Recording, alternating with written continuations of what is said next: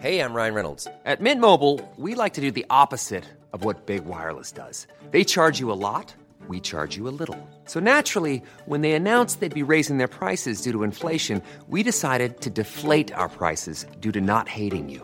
That's right. We're cutting the price of Mint Unlimited from $30 a month to just $15 a month. Give it a try at mintmobile.com slash switch. $45 upfront for three months plus taxes and fees. Promo rate for new customers for limited time. Unlimited more than 40 gigabytes per month. Slows. Full terms at mintmobile.com.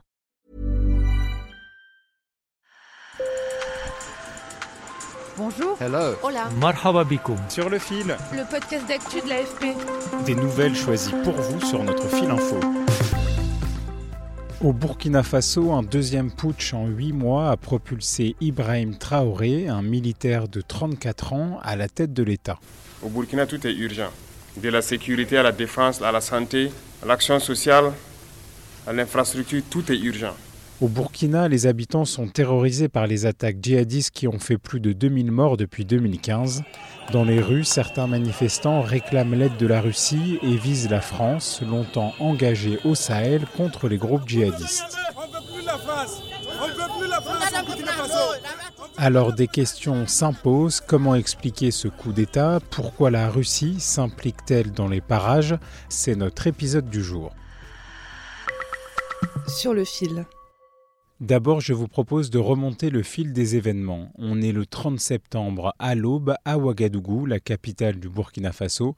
Notre photographe et journaliste vidéo Olympia de Mémon est sur place. Je suis sortie assez rapidement euh, le matin pour, pour aller faire un, tour en ville parce qu'il y, avait, euh, y avait des coups de feu, il y avait des barrages dans, dans le centre-ville. Ce que j'ai fait, c'est que j'ai demandé à un voisin de conduire une voiture et on faisait des tours de tous les barrages pour que je puisse faire des images et montrer un peu au, au monde ce qui se passait.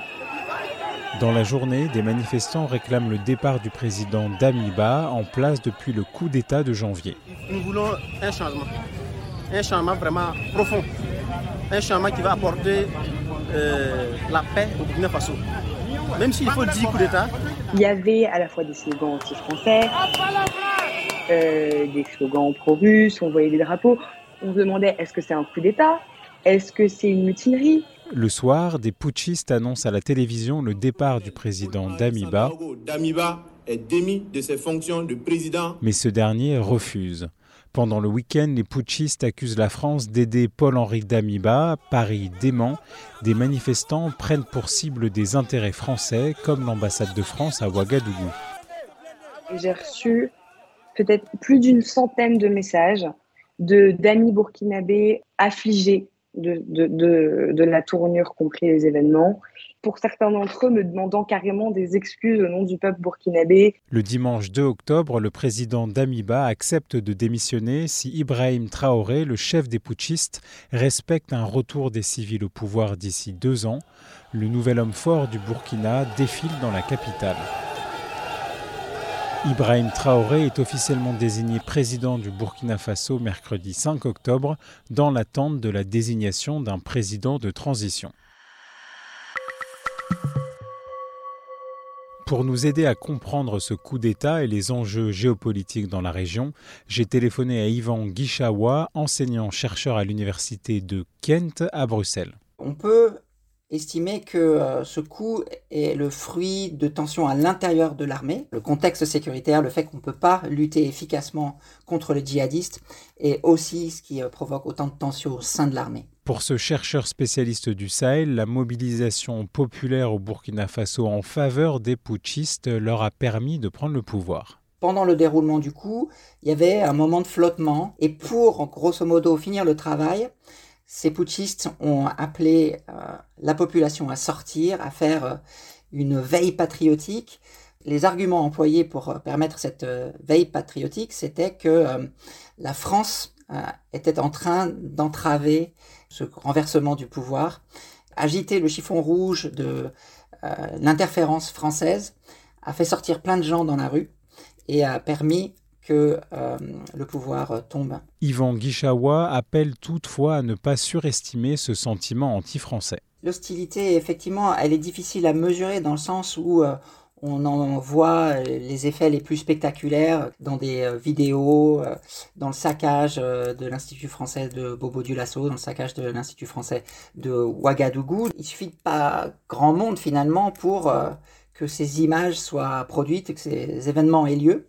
Ce qu'on sait en revanche, c'est qu'il y a des franges de la société civile qui sont très remontées contre la France. La situation sécuritaire depuis que la France intervient militairement au Sahel ne s'est pas améliorée et a même empiré. Et ça, ça dure depuis euh, maintenant 9 ans. Et les gens finissent par se dire, mais ma parole, euh, si euh, la situation est telle aujourd'hui, c'est que peut-être les Français sont complices de ceux qui nous agressent. Parce que nous, nous disons que la France est en connivence avec les terroristes. Si en réalité la France qui nous a colonisés voulait réellement finir avec cette crise, elle aurait pu finir cette crise. Il y a une sorte de théorie de la, conspiration qui émerge du euh, constat sécuritaire qu'on est incapable d'expliquer en fait. Il y a aussi une, autre source hein, euh, à ce sentiment qui est euh, une activité propre aux réseaux sociaux in fine, euh, la France, ça reste l'ex-puissance coloniale euh, et qu'il n'y a pas un bilan très glorieux dans cette partie du monde. Pendant les manifestations accompagnant le coup d'État, des drapeaux russes, des slogans pro-Moscou ont été vus, entendus. Parce que nous, nous voulons une collaboration France avec la Russie. Il y a un effet de mimétisme, hein, puisque le Mali a choisi une alliance avec la Russie on fait venir ce qu'ils appellent euh, des instructeurs militaires russes, mais euh, qui sont, selon toute vraisemblance, euh, des mercenaires du groupe Wagner. Et ce partenariat est vendu localement comme un partenariat plus efficace plus émancipateur et libérateur au plan politique que les années de présence française via Barkhane. Et au Burkina, ça inspire des gens. C'est une perception, hein, parce que euh, on est loin d'avoir des résultats très probants hein, du côté du Mali. Et puis, euh, il y a la Russie qui euh, se présente internationalement comme cette force émancipatrice, anti-impérialiste, qui va libérer les peuples opprimés du joug des ex-puissances coloniales. Au Burkina Faso, plus de 40% du territoire n'est plus contrôlé par les autorités. La situation humanitaire est dramatique, avec 2 millions de déplacés. Sur le fil revient lundi. Merci pour votre fidélité. Je m'appelle Antoine Boyer. Si vous aimez notre podcast, abonnez-vous sur votre plateforme préférée et parlez de nous autour de vous. Bon week-end